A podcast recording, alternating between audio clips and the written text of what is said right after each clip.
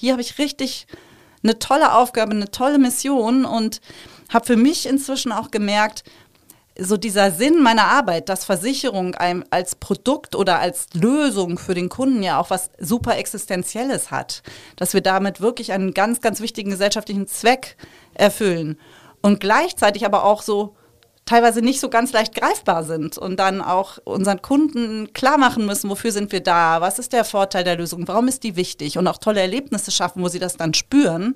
Das ist eine, eine Mission, in der ich ziemlich aufgehe und deswegen ist das jetzt echt super für mich. Economy mit K. Mit Martin Dovideit. Willkommen beim Kölner Stadtanzeiger. Willkommen bei Economy mit K. Das K steht wie immer für Köln und deshalb spreche ich hier mit Menschen, die die Wirtschaft in Köln und der Region vorantreiben. Heute habe ich äh, Beate Heinisch zu Gast. Sie ist Vorstand der AXA-Versicherung in Köln, einem der größten Arbeitgeber der Stadt. Hallo, Frau Heinisch. Hallo, Herr Dovideit. Schön, dass ich hier bin. Zuerst aber noch ein paar Worte von unserem Sponsor. Economy mit K wird unterstützt von der Köln Business Wirtschaftsförderung. Die Köln Business Wirtschaftsförderung ist erste Ansprechpartnerin für Unternehmen in Köln. Mein Name ist Martin Dovideit und ich freue mich, dass wir hier die Rückkehr von Economy mit K aus der Sommerpause begehen können. Draußen sind es gerade 34 Grad. Wir merken schon, wie wir hier im Studio anfangen zu schwitzen.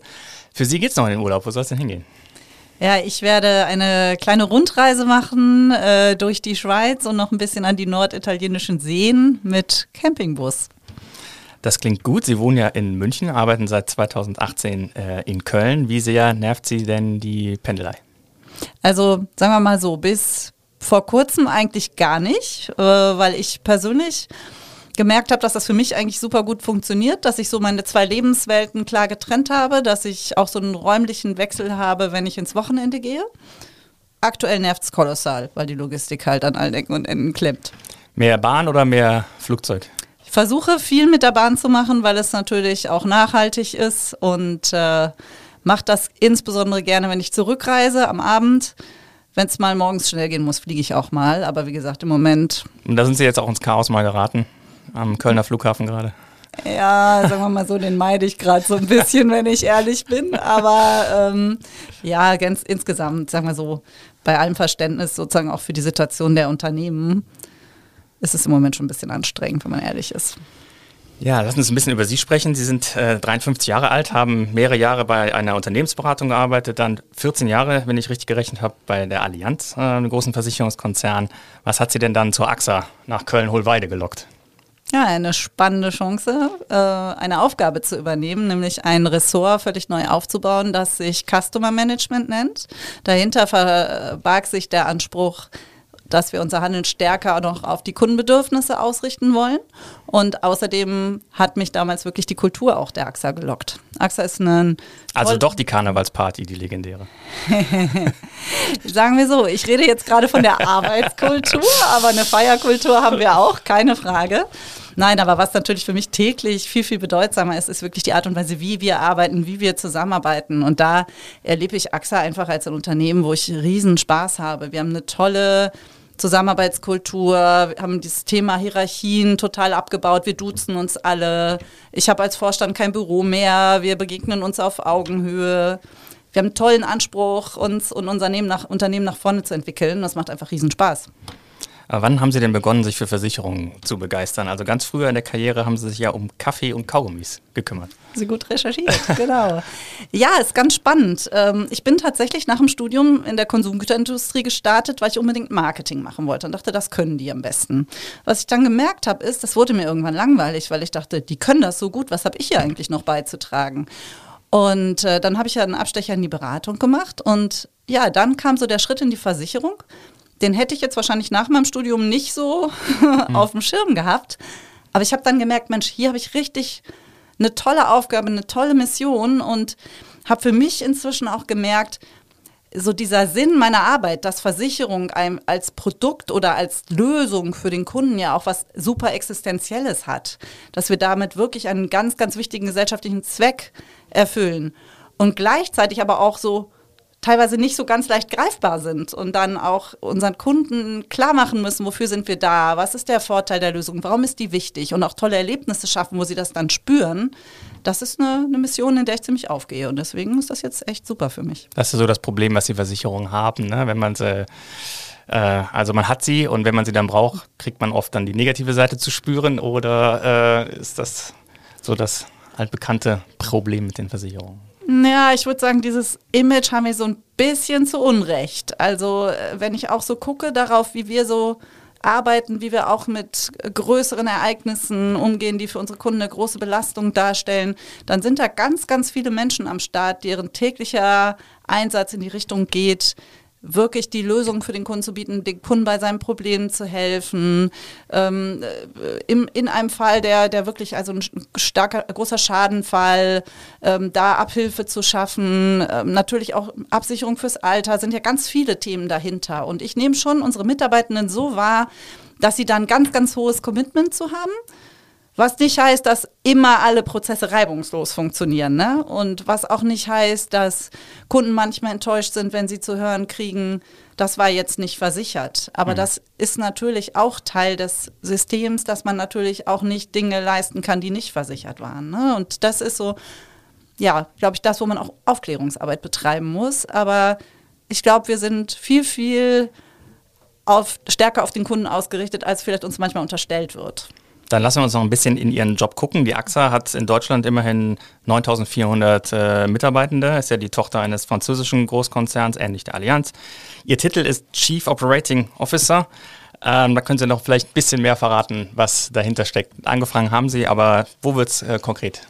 Ja, also äh, in meinem Verantwortungsbereich liegt alles, was ein Kunde so an Anliegen rund um seine Versicherungsverträge hat. Das fängt davon, damit an, dass wir Neuanträge für Versicherungsverträge bearbeiten, äh, alle Änderungen, die KundInnen vielleicht äh, an bestehenden Verträgen vornehmen äh, möchten, Auskünfte und dann natürlich ganz wichtig der Moment der Wahrheit, der Schaden- oder Leistungsfall. Ähm, also wenn was passiert ist oder in der Krankenversicherung, wenn ich eine Erstattung haben möchte. All diese Themen, auch der telefonische Kundenservice, E-Mail-Bearbeitung, alle Kontaktwege also alles, was eigentlich an uns herangetragen wird, sei es direkt von unseren Kunden oder auch von unseren VertriebspartnerInnen, ähm, kommt bei uns vorbei. Mehr ich als 10 Millionen Anliegen im Jahr, sprich ungefähr 30.000 am Tag. 30.000, ja, genau. ja. Am, jeden Tag. Das Und die werden von Köln aus bearbeitet oder äh, wie machen Sie das? Wir haben natürlich äh, mehrere Standorte, also zwölf Standorte konkret, an denen wir das machen. Ähm, wir haben aber natürlich in Köln den größten und äh, die Teams jetzt in meinem Bereich sind eben auch über diese Standorte verteilt. Mhm. Dann, ähm, als ich natürlich erzählt habe, ich interviewe jemanden auf der, aus der Versicherungsbranche, dann kommt natürlich, ach ja, Stromberg, ne? das mhm. räume ich jetzt einmal ab, damit wir das einmal äh, hatten. Wie viel äh, Schadensregulierung ist ja nun mal auch Ihr Zuständigkeitsbereich? Wie sehr plagt, sich, äh, pl äh, plagt Sie äh, das Bild der Versicherungsbranche, das Stromberg äh, in die Welt gesetzt hat? Ja, also mich persönlich ähm, plagt das jetzt gar nicht so sehr. Ich nehme das mit Humor, weil ich ja weiß, es ist ganz anders. Und ich habe eben ja schon so ein bisschen gesagt, wie ich meine, wie ich unsere Mitarbeitenden erlebe in ihrem täglichen Einsatz. Ähm, und ich glaube, die Realität ist einfach, wir wollen ganz, ganz viel schaffen, Lösungen schaffen für die Kunden. Wir setzen uns ein. Ähm, wir sind auch viel moderner, muss man ehrlicherweise sagen, auch in der Art und Weise, wie wir arbeiten. Ne? Also bei uns werden nicht mehr so viele Akten durch die Gegend getragen. Wir sind natürlich an vielen Stellen auch digital. Ähm, und äh, wir, ja, auch die Kultur ist eine völlig andere. Also insofern, ich nehme das mehr wie so eine Karikatur, sage ich mal. Äh, ja, ich war mal äh, bei Ihnen im Gebäude und habe gesehen, wie auch die Wände eingerissen waren, wie neue Workspaces, wie man ja heutzutage für modernes Büro sagt, geschaffen worden sind und so weiter. Ja, das ist völlig richtig. Wir haben ja jetzt schon seit einigen Jahren das, was wir NWOW, New Way of Working nennen. Ähm, dazu gehört eine ganze Bandbreite an Dingen. Dazu gehört in der Tat, dass wir unsere klassischen Büros alle abgeschafft haben.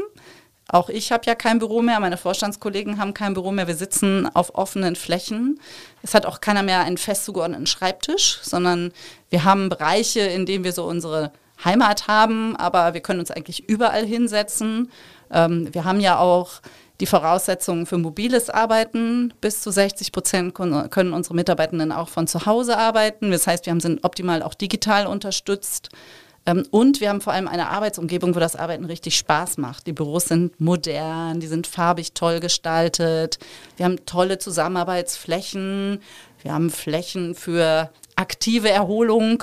Gerade gestern hat mir ein Team berichtet, dass gerade das Haus wechselt. Hm, zum Glück hat sich einer dafür eingesetzt, dass wir unseren Kicker mitnehmen können, damit wir unsere Pausen auch weiterhin mit unserer Leidenschaft Kicken verbringen können.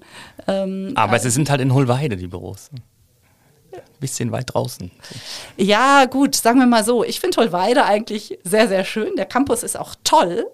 Ähm, wenn man ehrlich ist, was sicherlich noch ein bisschen ausbaufähig wäre, ist die ÖPNV-Anbindung, äh, ganz ehrlich, weil natürlich, wir schreiben uns ja auch Nachhaltigkeit auf die Fahne und das ist so ein kleiner Wermutstropfen, mhm. ähm, dass äh, viele Mitarbeitende dann doch aufs Auto zurückgreifen. Ansonsten finde ich es eigentlich echt cool, es ist schön grün und wir haben Platz, uns auszubreiten und ja, haben auch ja dadurch ein ein Campus, der recht flächig ist, ne? wo man auch einen tollen Innenbereich hat, einen See hat, eine Terrasse hat, wo man Grill-Events feiern kann jetzt nach der Pandemie. Also eigentlich ist das schön da. Gleich sprechen wir auch noch über die große Flugkatastrophe und die, das wirtschaftliche Umfeld für die Versicherung. Aber vorher noch ein paar Fragen im Fragengewitter. Fragengewitter. Ich gebe Ihnen zwei Begriffe und Sie geben möglichst spontan eine Antwort und dann gucken wir mal, wo wir noch hängen bleiben. Meer oder Berge? Berge. Oper oder Stadion? Oper. Kölsch oder Weißbier? Beides. Gleichzeitig? Nein, je nachdem, wo ich gerade bin. Äh, Fleisch oder äh, vegan? Vegan. Freizeit oder äh, Überstunden? Überstunden. Mobiles Arbeiten oder zurück im Büro? Mit hoher Leidenschaft zurück im Büro. Was nicht heißt, dass ich das mobile Arbeiten nicht extrem bereichernd finde, aber gerade nach zwei Jahren Pandemie, wir brauchen die Begegnung. Und autoritär oder agil? Agil. Hat sich das geändert, ähm, weil das jetzt hip ist? Das machen wir nicht, weil es hip ist. Und ich mache das aus tiefster Überzeugung. Fahrrad oder SUV? Fahrrad. Äh, essen gehen oder lieber selber kochen? Selber kochen. Und was? Mediterran, viel Gemüse. Ich liebe Gemüse. Und Karneval feiern oder aus der Stadt fliehen? Die AXA Karnevalparty feiern. das muss dann lang. Sparen oder prassen? Sparen. Äh, Risiko oder Sicherheit? Risiko. Auch beim Sparen? Mm, nee. Eher so generell bei der Lebensplanung. Äh, war es ein Risiko, nach Köln zu kommen? Mm, weiß ich nicht, aber es war ja zumindest ein Schritt. Mm, der auch mich von zu Hause weggebracht hat, wo ich auch noch nicht hundertprozentig anfangs wusste, wie, wie klappt es mit der Familie. Mhm. Also insofern könnte man sagen, es war ein Risiko, hat sich aber super gelohnt. Und gesetzlich oder privat? Privat. Klar. Alles andere wäre jetzt auch verwunderlich gewesen. Äh, und Aktien oder Lebensversicherung? Lebensversicherung mit Aktien von gebunden. Aber ist so ein bisschen vorbei, das Thema äh, Lebensversicherung. Ne? Also wir haben gerade Altbestände verkauft, 900.000, glaube ich, im Paket. Ja, das ist aber ein anderes Thema. Ne? Die waren ja nicht fondgebunden. Das mhm. war ein sehr, sehr klassischer Bestand, äh, Garantieprodukte, wo man einfach sagen muss, der war auch schon länger ja fürs neue Geschäft geschlossen, genau weil wir wissen, dass heute Kunden einfach andere Lösungen ähm, suchen, die mehr Chancen bieten. Und für diese Art von geschlossenem Bestand war das absolut der richtige Schritt, auch im Sinne der Kunden. Ähm, also insofern muss man das, glaube ich, differenziert betrachten. Mhm. Es gibt ja zwei große Aspekte eigentlich bei den Versicherungen. Das eine ist Altersvorsorge und, und, und, und Kapitalaufbau und das andere ist die Risikoabsicherung. Die AXA hat so ziemlich alles eigentlich im Angebot, gibt, glaube ich, kaum Produktlücken. Ähm, wie sehen Sie Reaktionen von Verbrauchern jetzt auf die steigenden Energiepreise, Lebensmittelpreise? Also gibt es etwa Kunden, die sagen, okay, ich äh, senke meine Beiträge für die Altersvorsorge, ähm, damit ich mehr das Heizen weiterleisten kann?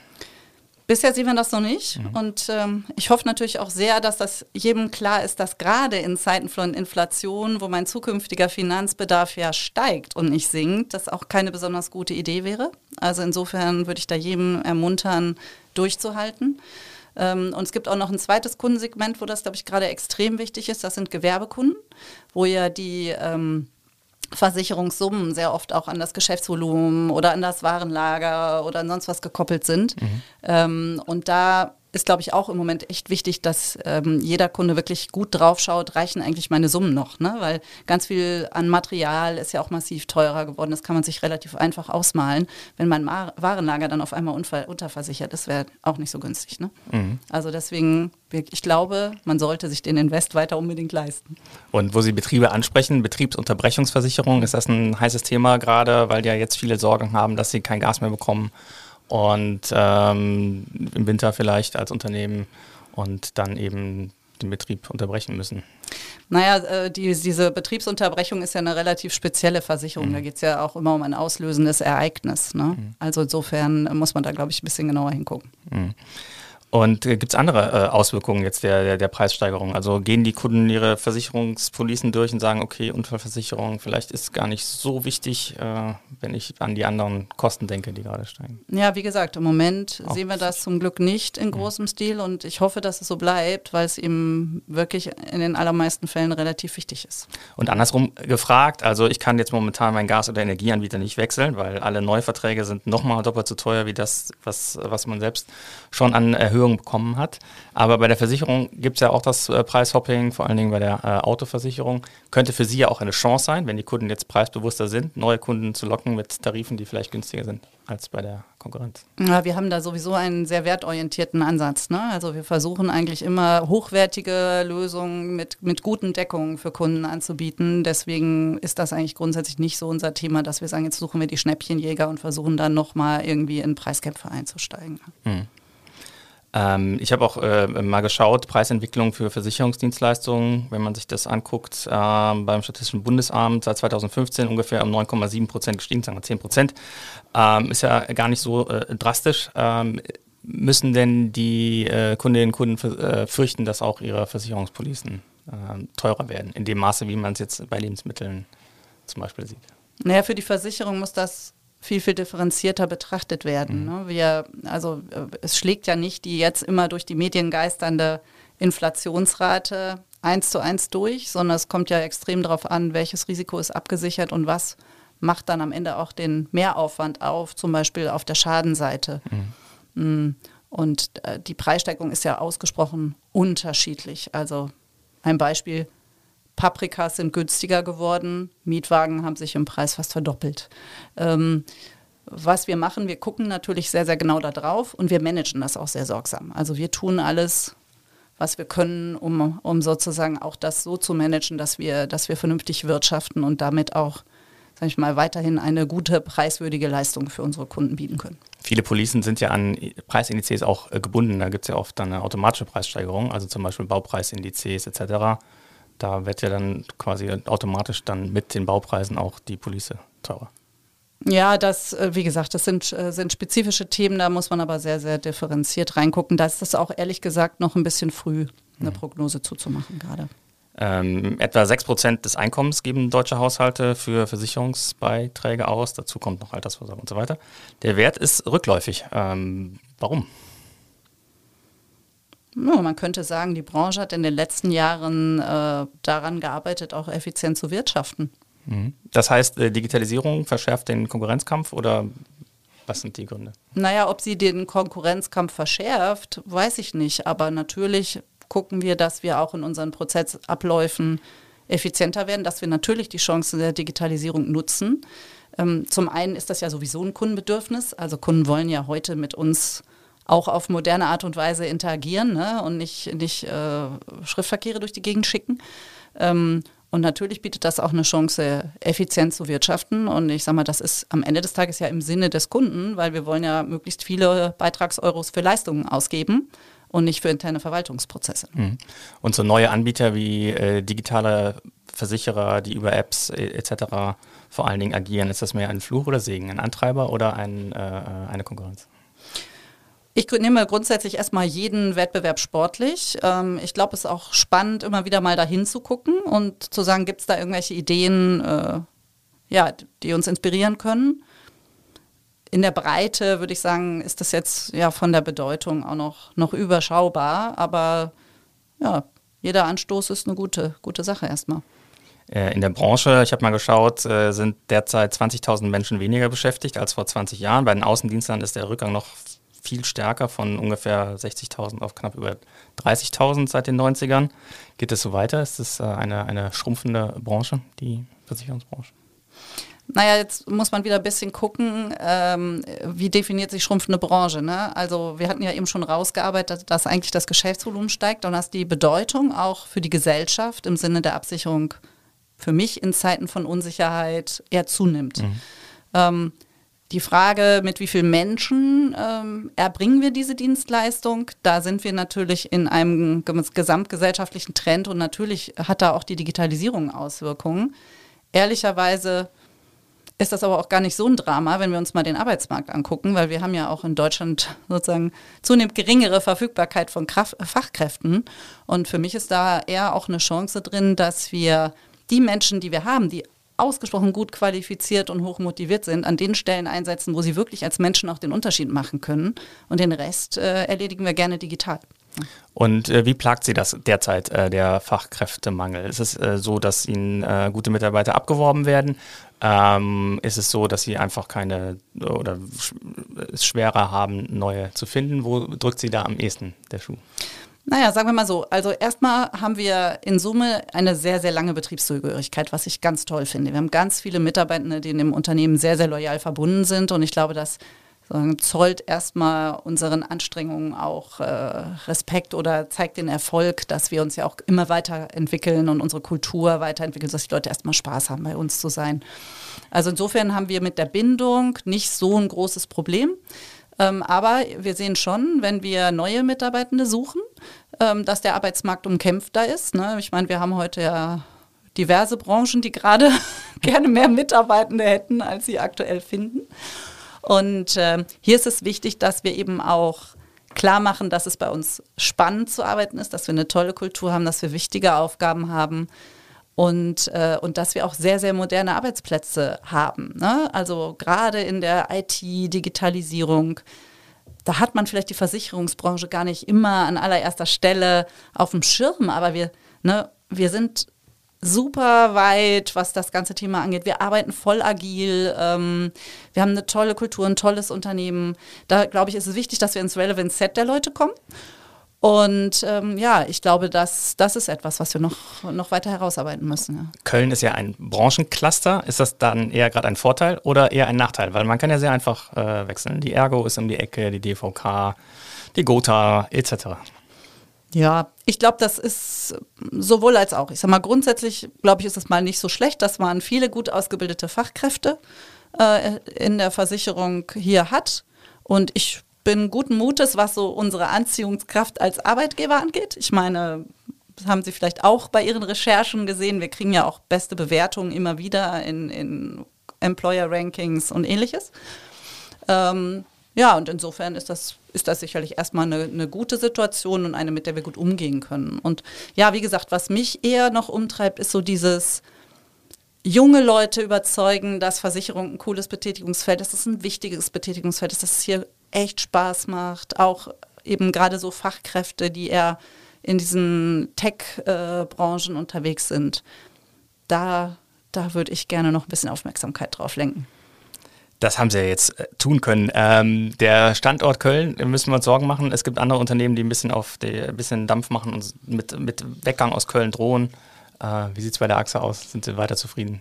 Also Köln ist unser größter Standort, der wächst auch und wir rekrutieren da jedes Jahr Arbeitskräfte. Von daher bin ich da ganz guten Mutes. Ja, dann äh, lassen Sie uns vielleicht einen kleinen Cut machen und äh, einen, den Rückblick auf die, äh, auf die Flut ähm, wagen. Ähm, ist einer der größten Versicherungsfälle der jüngeren Vergangenheit gewesen, die Flut, die, die hier vor allen Dingen das, das, die Region, aber auch Rheinland-Pfalz natürlich noch, noch stärker äh, getroffen hatte. Ähm, und ähm, nicht nur die Menschen waren betroffen, auch bei Ihnen waren, glaube ich, 2000 mhm. Mitarbeiterinnen und Mitarbeiter selber äh, betroffen. Ähm, nehmen Sie uns mal kurz mit zurück, wie das so war in den ersten Stunden und Tagen? Ja, das war dramatisch, um ehrlich zu sein. Also ähm, ich weiß noch, wie ich das selbst erlebt habe in dem Moment, als es plötzlich so anhaltend anfing zu regen, regnen. Ich saß selbst auch bei uns und auf einmal merkte man irgendwie auch an so irgendwelchen Ecken fängt es an zu tröpfeln und dann wurde einem irgendwie klar, so, oh, das ist irgendwas Größeres. Und dann haben wir natürlich relativ schnell auch eine Bestandsaufnahme gemacht. Dann kamen auch natürlich die Anrufe rein. Ähm, für mich war das ein extrem erschütterndes Ereignis. Ne? Auch dann so in den Folgetagen das zu sehen, diese Bilder, weil ich meine, man muss sich vor Augen halten, das war ein Ereignis, das hat sich wahrscheinlich niemand so vorstellen können. Da sind ja unglaublich betroffen machende menschliche Schicksale auch ähm, dabei. Nicht nur, dass Leute ihre Existenz verloren haben, ihre Häuser verloren haben, auch Angehörige verloren haben, es sind ja viele Menschen auch gestorben.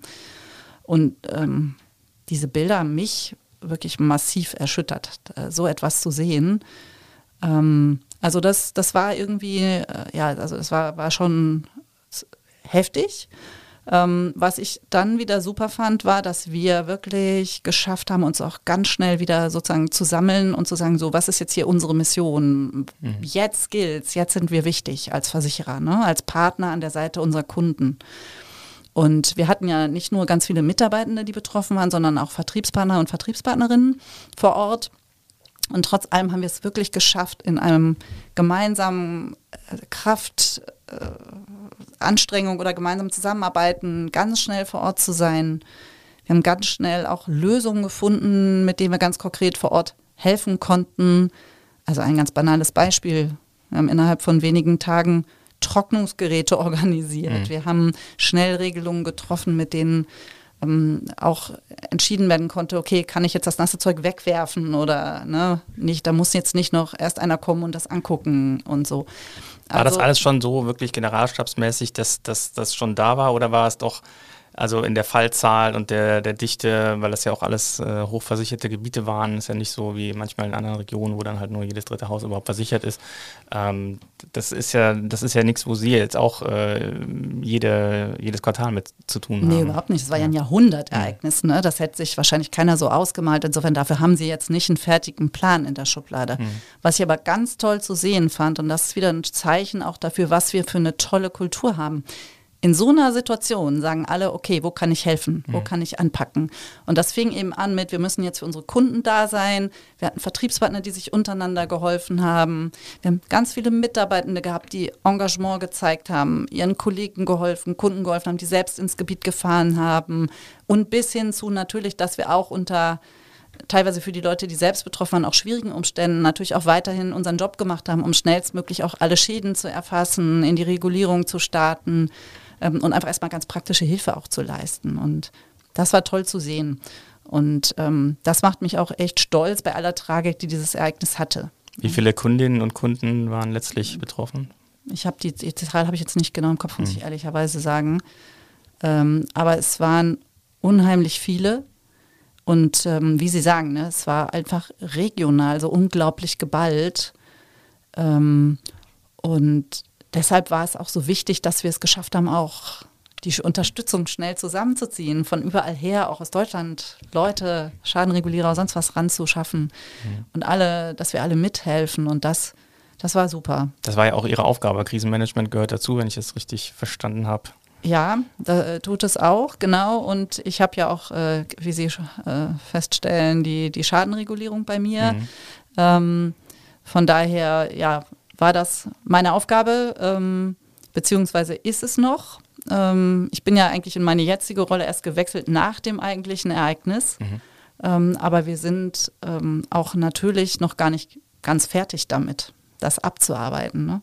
Ja, ich glaube, es ist ungefähr zwei Drittel der Fälle ähm, reguliert. ja, so weiß. genau, sowas, äh, knapp zwei Drittel sind, sind reguliert. Das sind so die einfacheren, sage ich mal, Schäden, mhm. Autos, Hausrat, wo es komplex wird, ist, wo ganze Häuser äh, abgerissen werden müssen, was teilweise auch ja erst in der Sanierung aufgefallen ist. Man denkt, man kann es noch sanieren und dann stellt man fest, es geht doch nicht. Mhm. Und dann kommt natürlich jetzt auch noch sowas wie die Materialknappheit zum Tragen, äh, dass es dann teilweise auch ein bisschen länger dauert. Ähm, aber wir sind da jeden Tag mit extrem hoher Energie dran, ja. Ja, welche Lehren haben Sie denn als Unternehmen aus der äh, Flut gezogen, was ähnliche Ereignisse, die wir ja jetzt alle leider erwarten müssen, äh, dass sie häufiger passieren? Also was, wie stellen Sie sich auf, um äh, noch besser äh, reagieren zu können in Zukunft? Mhm. Also ich würde das mal in zwei Richtungen beantworten. Das eine ist natürlich, dass wir immer in der Lage sein müssen, auch mit größeren Schadenereignissen, die sehr massiv sind, äh, gut umgehen zu können, auch wenn wir diese Dimension sicherlich nicht so richtig gerne jedes Jahr sehen wollen. Mm, aber da, da haben wir enorm viel gelernt in den letzten Jahren. Es gab ja auch immer wieder größere Sturmereignisse oder ähnliches. Da haben wir unsere Reaktionsfähigkeit massiv ausgebaut mit sehr definierten Abläufen, die uns eine hohe Sicherheit geben, dass wir das gut hinkriegen. Und unser oberstes Ziel ist immer schnell unseren Kunden Sicherheit geben.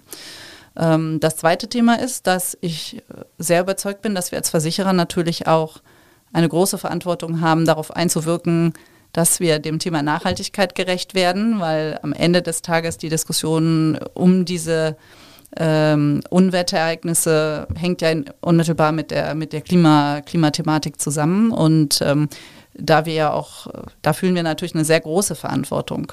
Einerseits als Industrie, die größere Summen investiert, ähm, diese auch so einzusetzen, dass man dem Thema Nachhaltigkeit ähm, Vorschub leistet, dass wir auch selber nachhaltig handeln ähm, und dass wir da auch ähm, natürlich in der Reaktionsfähigkeit entsprechend aufgestellt sind. Ja. Ähm, ist das was, was jemanden bei der Entscheidung, eine Versicherung abzuschließen, beeinflusst? Oder ähm, was ist die Nachhaltigkeit, die Sie äh, leisten können? Ist das in der Anlage des Vermögens von äh, ähm, Rücklagen oder, ich, weil ich meine, der CO2-Abdruck von einer Versicherung ist ja relativ gering. Ja, gut, wir haben natürlich auch einen eigenen Geschäftsbetrieb und da mhm. versuchen wir auch, oder was wir versuchen nicht nur, wir arbeiten kontinuierlich daran, dass wir auch unseren eigenen CO2-Ausstoß deutlich reduzieren. Ähm, aber klar, auf der Investmentseite ähm, spielt natürlich besonders viel die Musik. Wir sind natürlich institutionelle Investoren und können auch entscheiden, in welche Branchen wir investieren, in welche nicht. Ähm, da sind wir auch äh, gruppenweit äh, als AXA extrem committed, dass wir hier unseren Beitrag leisten. Mm, das geht auch weiter damit, dass wir für Kunden äh, entsprechende Angebote schaffen, zum Beispiel auch äh, Vorsorgeprodukte, die, die auf nachhaltige Investments ausgerichtet sind. Ähm, ja, und dass wir uns auch ansonsten als Unternehmen unserer sozialen Verantwortung entsprechend ähm, auch verhalten und positionieren und da auch einen gesellschaftlichen Beitrag leisten. Und das machen wir auch auf vielfältigste Art und Weise. Und was ist Ihr persönlicher Schluss aus der Flut? Mein persönlicher Schluss ist ähm, eigentlich einer, dass selbst wenn man so ein unglaublich tragisches Ereignis hat, wo man im ersten Moment komplett erschüttert ist und auch das Gefühl hat, das hätte ich mir gar nicht ausmalen können, dass am Ende dann doch man Licht am Ende des Tunnels schaffen, schaffen kann, wenn man gemeinsam als Team mit, den, mit der Gesellschaft, über alle Beteiligten auch, auch daran arbeitet. Und so dieses, eigentlich für mich ist es so dieses Signal der Hoffnung und in allem wohnt auch was Gutes. Also wir haben für uns das auch gerade zum Jahrestag des Ereignisses resümiert und haben gesagt, Mensch, dass bei aller Tragik, die es hatte, wir haben hier ein unglaublich starkes Zeichen auch der Zusammenarbeit gesetzt mhm. und damit unheimlich viel geschafft. Und das ist dann so für mich der persönliche Ausblick am Ende des Ganzen. Und das finde ich so eigentlich ein tolles Resümee. Frau Heinisch, ganz herzlichen Dank, dass Sie da waren. Sehr gerne.